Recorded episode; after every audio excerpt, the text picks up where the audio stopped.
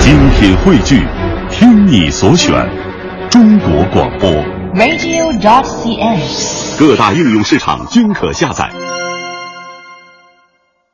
今日热议啊，咱们经常看广告哈，一个老头儿，一个老太太，两个人穿的夏天的衣服，嗯在海滩上特别高兴，嗯跳了半天舞，嗯最后抛出了主题脑白金。啊，今年过年不收礼，收礼怎么怎么着是吧？这是一个著名的营销案例。呃，他靠这个洗脑金句成功在市场上存活了十六年，销售量破了百亿。不嗯过最近呢，这个白金品牌按照网上的说法叫摊上大事儿了。对，有媒体报道说，这个长虹的保健品牌，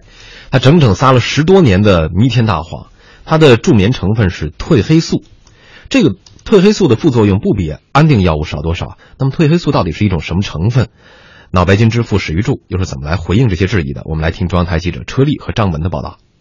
突然看到“脑白金撒了十六年弥天大谎”这样耸动的标题，也许您会当一新鲜事儿点进去瞅瞅，但看完之后便会回过味儿来。哎，说脑白金骗人这事儿，我十六年来好像不是第一次听到了。记者通过互联网查询发现，指出脑白金中含有褪黑素不能瞎吃的文章，早在2002年就出现了。那年中国队打进的世界杯，张艺谋拍了《英雄》，北京人担心的是沙尘暴远不知道雾霾为何物，这些事儿都早翻篇儿了，反倒是一个褪黑素，每隔几年就要被拿出来讨论一番。每次脑白金摊上事儿，史玉柱总要出来回应。开始他接受采访的时候，手边还会放一本美国人写的《褪黑激素的奇迹》。如今，石总已经和脑白金脱离关系多年，再回应也就是开句玩笑的说：“骗你是小狗。”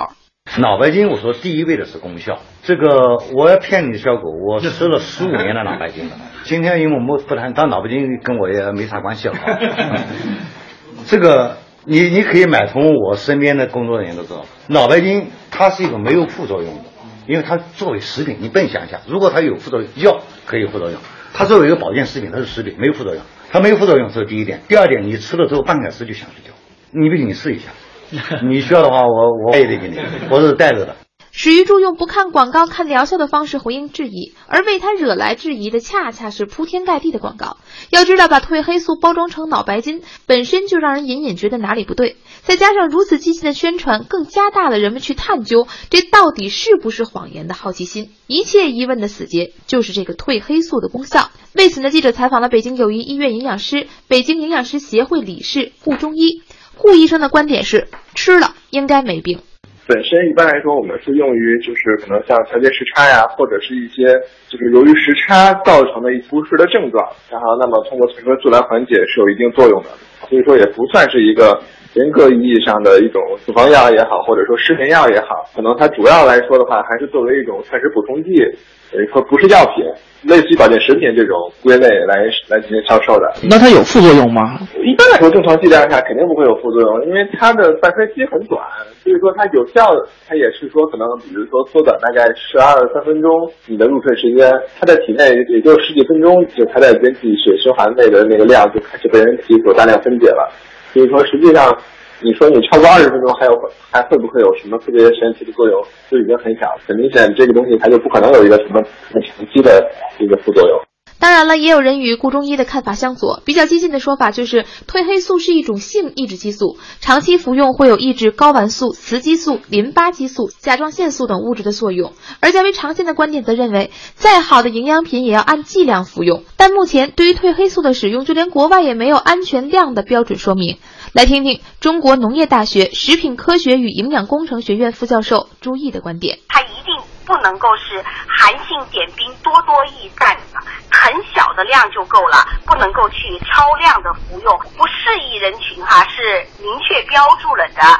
怀孕期的妇女呀、还有心脑疾病的患者，还有肝肾功能不全的，还有酒精过敏的，这些人都是不能够去服用褪黑素的。资料显示，国际上对于褪黑素的使用也可以分为两派，比如美国就把它视为保健食品。加拿大、英国、法国等国家对于褪黑素的使用呢，则持谨慎态度。但不管怎么样，可以肯定的是，脑白金这款产品在我国是拥有原卫生部颁发的保健食品批准证书，以及食品药品监督管理局颁发的保健食品生产许可批件的。因此，朱毅判断，脑白金至多算是夸大宣传。出来混总是要还的，搞得太过分了。这么多年，大家就是新仇旧恨一起的把它发出来，最多也就是一个违规夸大宣传而已。目前也没有看出非法添加的成分，比如说他加了安眠药进去啊，哈，似乎也没发现。但是呢，它的这个量是不是合适的？它宣称的那些人群是不是都合适的？这个可能呢还需要商榷。关于脑白金，延绵了小二十年的争论，实际上是中国保健品市场顽疾未除的侧面体现。依赖广告和夸大宣传的保健品，到底是食品、是药品还是礼品？恐怕把这个定位搞清楚了，关于脑白金褪黑素的质疑也就迎刃而解了。嗯，刚才这个报道的时间长度是四分三十五秒。嗯这过程当中，我和杨洋一边听也一边在聊对。我觉得刚才最后这句话还真是，就是前面的聊了半天，咱俩就说这事儿。到底是食品呢、药品呢，还是礼品呢？究竟是啥东西呢？对，这么多年一直在做广告，印象最深的就这个，但到底是啥呢？呃，春伟老师，它最初呢是具有保健功能的这样的一个食品，嗯，然后呢，最初呢，它一直强调的就是它的这种科学性以及它的这个实用的指导性，嗯但是它的广告确实做得很好，嗯以至于呢，到最后我们提到老白金其实是一个双品牌，嗯第一个品牌呢就是我们现在质疑的这个褪黑素的问题，嗯而第二个品牌是什么？收礼只收老白 金，那么它进入到的是一个送礼的市场。对，就好像人们总觉得你看到老白金的广告，但其实它的广告策略是什么？嗯，是要过节的时候，它才会提前安排一些黄金时段的播出。嗯正是由于每到你要准备送礼的时候，你都能够看到这个广告，嗯所以你对它的印象是非常深刻的。嗯，有所道以理。在过去的这十几年当中，史玉柱其实做了双品牌。嗯第一个呢，就是中国送礼市送礼市场的第一品牌，嗯而第二个才是我们所说的保健品牌。嗯，而这个保健品牌，很多时候它带给你的心理暗示远远超过其他人。但现在有一点，嗯那就是褪黑素的使用到底是什么样的功能，可能分为大两派家的说法都还没有到能够让人绝对信服的地步。嗯但是呢，史玉柱说，我自己做了小白鼠，过去十几年我天天吃它，但有一点，您知道您是小白鼠，嗯周围的人 你没有告诉他是小白鼠，他只知道收礼只收老白金去 了，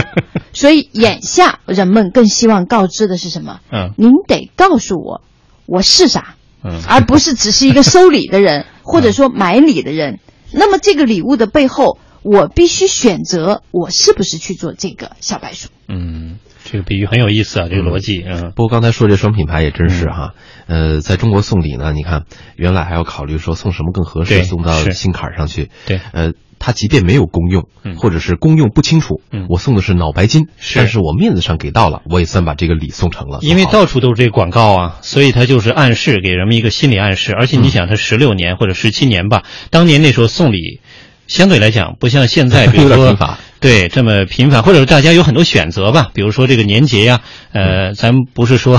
呃一定要去送什么礼物吧，就表达心意。当年好像人们一选择不多，二也不知道送什么，好了，他就钻了这个时间档吧。也许就是在一个相互都是提一篮鸡蛋送过去的时候，嗯他弄出一个包装特别好的东西，不哎嗯知道是做什么用的，但是他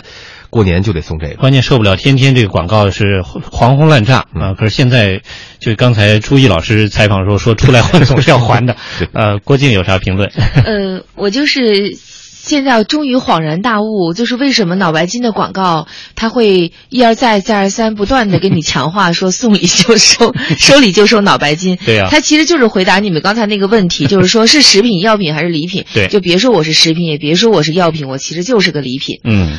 然后那个，当然这是开玩笑啊。我觉得就是褪黑素这件事情，之前确实是它在它的成分里可能也并没有标注。嗯。然后那个，其实，在很多机场的那个就是那个便利店里面是有嗯褪黑素卖的。嗯。因为它是那个，呃确实是倒时差的一个，呃，很多人对会会用它，当它可成以药来帮助吃你睡起码眠是。，对所以有人说，吃完褪黑素之后不要马上去开车，嗯因为就很可能会变就是那个那个疲劳驾驶了，嗯，然后那个，但是现在的关键问题是，褪黑素实际上在咱们国内它没有一个安全量的标准，嗯就虽然刚才朱毅老师说它不是说你少少剂量就没有问题，但是到底是多少，它到底会有什么样的副作用？嗯没说我也明白嗯在网上查了一下，对，他会查说不到嗯说它如果长期服用的话，大剂量服用，它会有一系列的不良反应，比如说皮肤瘙痒、皮疹、腹泻、腹痛、嗜睡、头痛等等。嗯呃，当然就他刚才特地朱毅老师特别提到的一些孕妇啊、哺乳期妇女啊，嗯可能是更更不能够